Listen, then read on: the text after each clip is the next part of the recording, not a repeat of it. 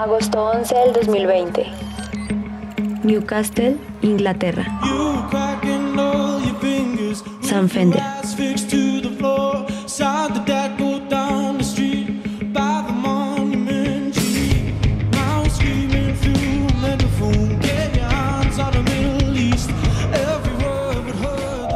Octubre 10. Seúl, Corea del Sur. BTS.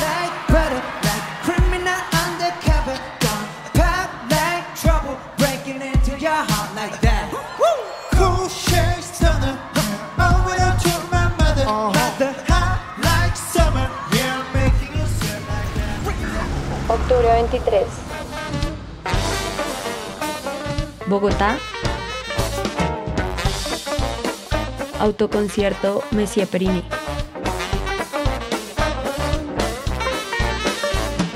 La nuit se couche tard, les fleurs sont encore pâles, c'est ta présence qui s'éloigne. Esto estaba pasando en el mundo. Mes yeux se sont noyés. El regreso de la música en vivo poco a poco se estaba convirtiendo en una realidad. Y no, no esa nueva realidad de la que todos hablan y de la que ya estamos mamados de escuchar. Era la que todos conocíamos desde siempre.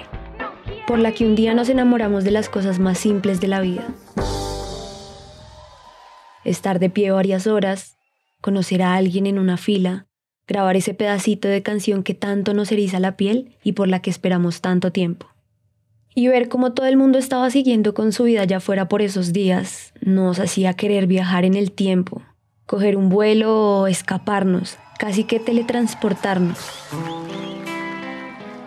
Hacer todo lo que fuera necesario para reunirnos y vivirlo de nuevo. You know what this world needs? Hope, love.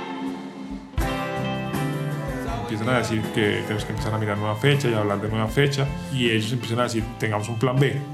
Y fueron además varios días de discusión con respecto al plan B porque resultó súper difícil hacer que todos los países logren una misma fecha por fuera de la fecha en la que, o sea, por fuera de marzo y abril, que Argentina, Chile y Brasil logren una misma fecha.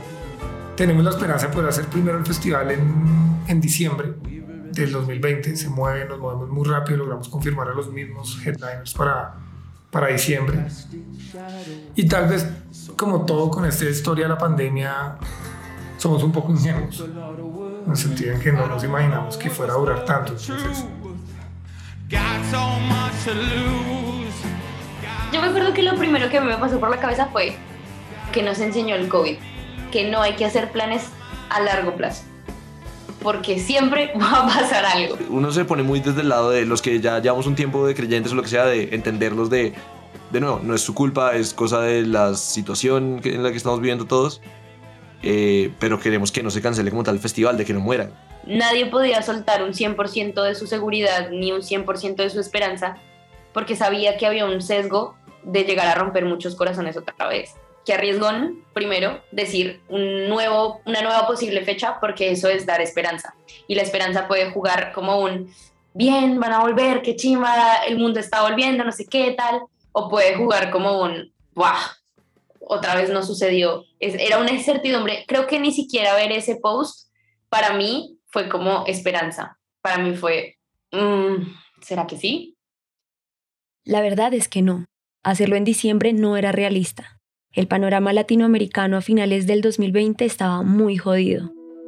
En algunos países las fronteras seguían cerradas, los casos en aumento y pues no había vacuna.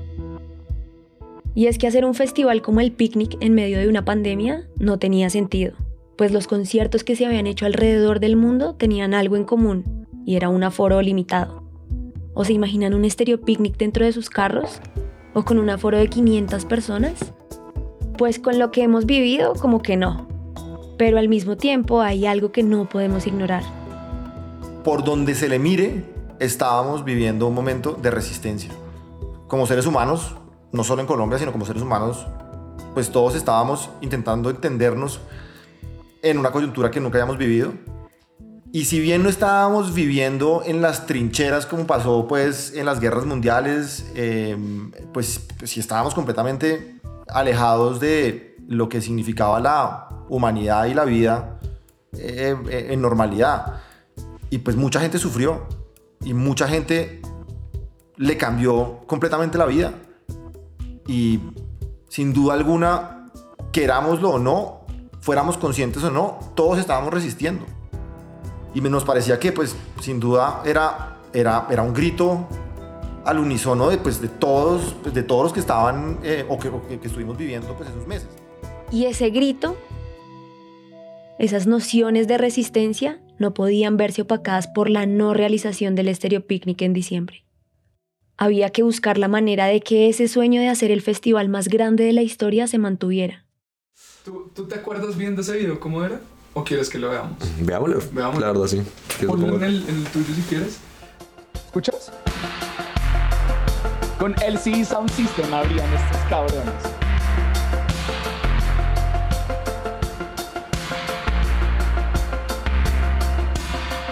Ya me acordé del video. ¿Sí? Sí. ¿Crees que lo deje? No, déjalo para llorar un rato.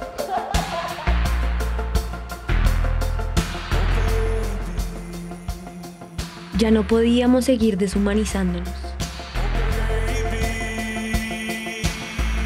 Si tú te das cuenta, lo que a uno le conmueve el corazón es saber que todo lo que dice en el video es verdad. No hay nada que te digan ahí que no sea lo que tú viviste. Era momento de resistir.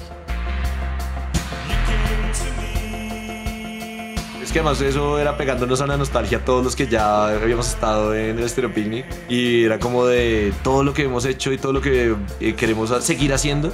Entonces como que uno sabe que el resiste es de ustedes aguanten, nosotros también estamos haciendo todo para que en verdad esto salga muy bien. Y es como una sensación de, uff, aquí estoy y resisto con ustedes porque, verga, esto ha sido increíble. El festival volvería en septiembre de 2021.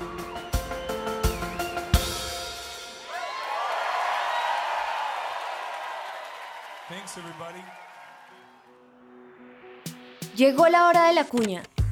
Amigos y amigas, hacemos una pausa de 30 segundos para contarles que tenemos un nuevo aliado del FEP que viene el próximo año, y se trata de Quai.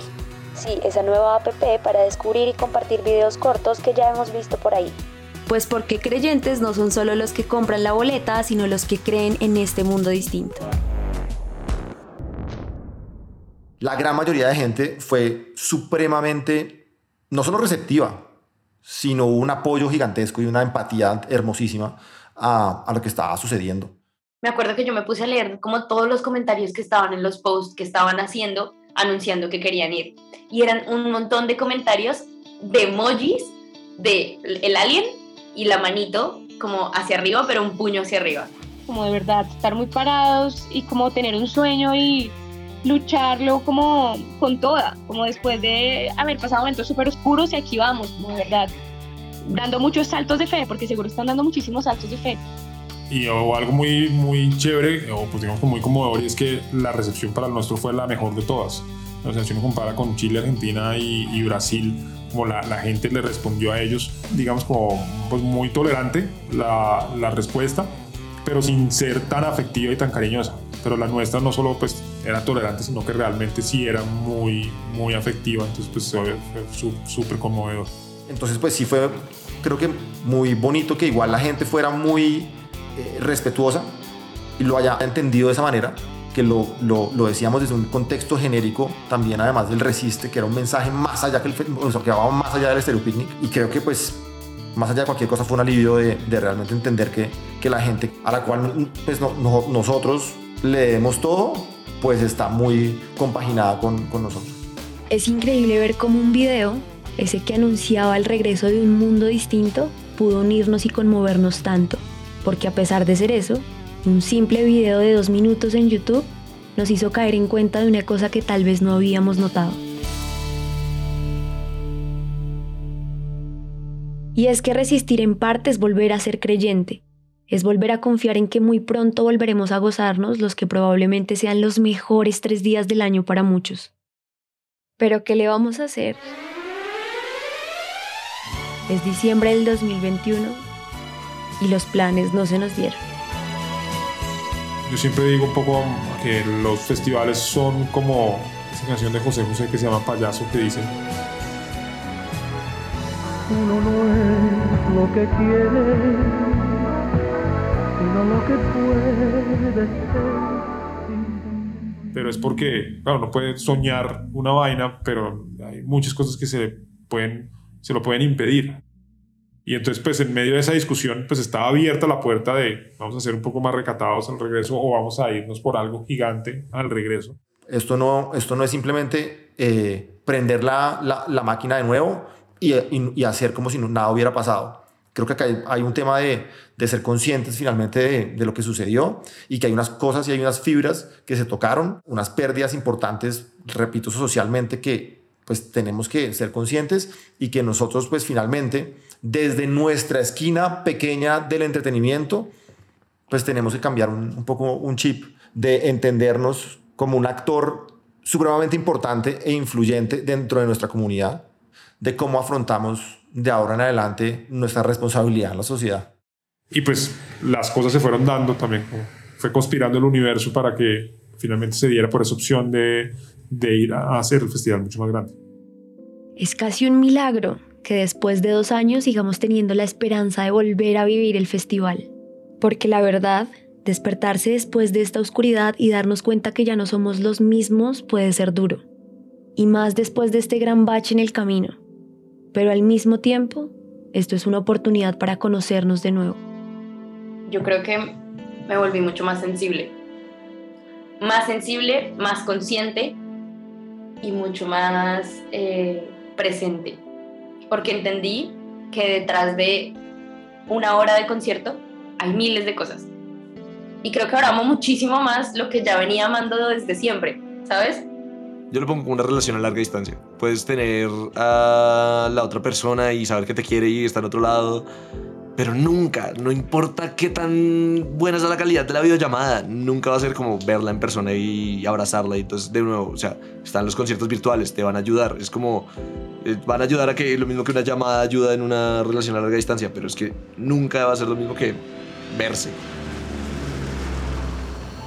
es como esa reunión de aeropuerto, esa reunión de película, de lanzarse a los brazos de la otra persona sin importar nada. Ahora se puede decir que somos más conscientes de dónde venimos y hacia dónde vamos, de lo que realmente disfrutamos y de lo que es esencial y vital para nosotros. Al final uno siempre vuelve a los lugares donde fue feliz, ¿no? Ya es hora de volver a casa, si tú me preguntas ahorita, yo qué expectativas tengo del siguiente Stereo Picnic, te puedo decir que la van a recontrasacar del estadio. Y confío ciegamente en que eso va a pasar. Pues la verdad estamos planeando la edición más grande de nuestra historia, intentando como premiar a toda esa gente que se quedó con una entrada en sus manos, soñando con la posibilidad de celebrar un festival en el que la gente se vuelva a sentir viva, libre, que pueda celebrar la vida y todo lo que significa y todo lo que perdimos. Por otro lado, va a ser muy curioso encontrar a un montón de, pues hay un montón de público nuevo con respecto a las ediciones anteriores, solo por el hecho de que en estos tres años, pues hay mucha gente que ha cumplido 18 años. Es decir, que llevaba como desde los 15 queriendo ir al festival y que por fin a los 18 puede llegar, pero pues ahora vamos a tener a los que cumplieron 18 en el 2020, los que cumplieron 18 en el 2021 y los que están cumpliendo 18 en el 2022 y creo que pues va a ser mucha gente yo creo que será un momento en donde volvamos a, a vivir de alguna u otra manera la normalidad, con unas nuevas maneras de vivir lo que vivíamos, que creo que no van a afectar en lo más mínimo que sintamos a profundidad lo que sentíamos antes.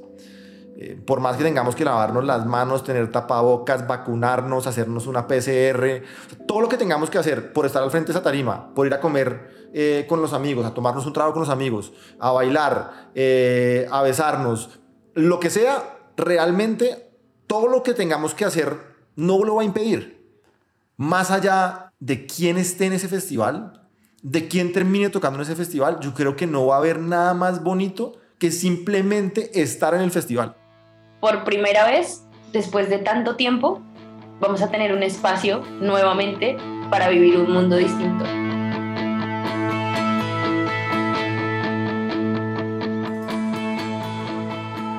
El Estéreo Picnic es todo lo que este maldito virus no es. Y de seguro cuando pasen 10 años y miremos hacia atrás, recordaremos el festival del 2022 como esa edición que tuvimos que esperar por más de mil días. Esa que se aplazó dos veces, esa que nos quitó el sueño, pero que también nos puso a soñar, a reimaginar un futuro en donde la música en vivo es inmortal. La edición de los reencuentros, de los abrazos, los bailes y los besos.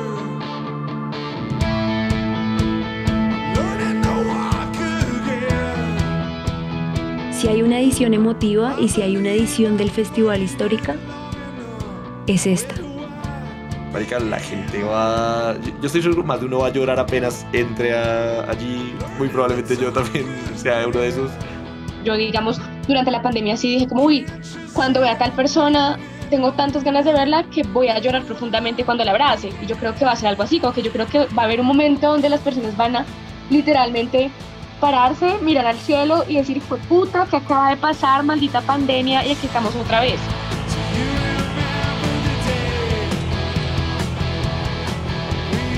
Qué vaina tan loca. Yo no sé, yo creo que me va a enloquecer, de verdad. Va a pasar increíble.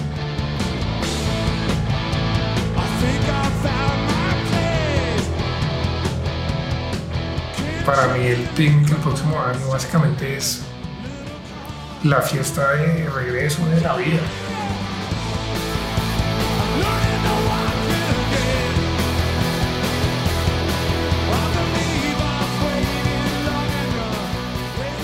Nos vemos en marzo del 2022.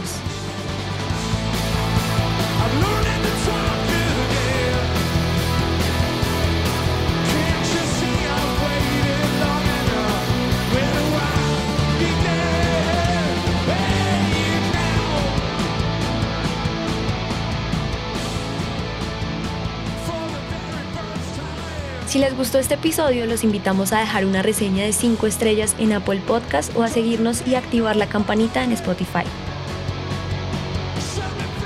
Este episodio de Historias de un Mundo Distinto fue dirigido y producido por Carlos Bernal y Andrés Guevara, musicalizado por Juan Diego Bernal, los copies y piezas promocionales por Daniela Rubián. El trabajo gráfico es realizado por Luisa Ríos. Esta es una coproducción entre Páramo Presenta y Naranja Media. Yo soy Nati Dárraga y nos vemos en un próximo episodio.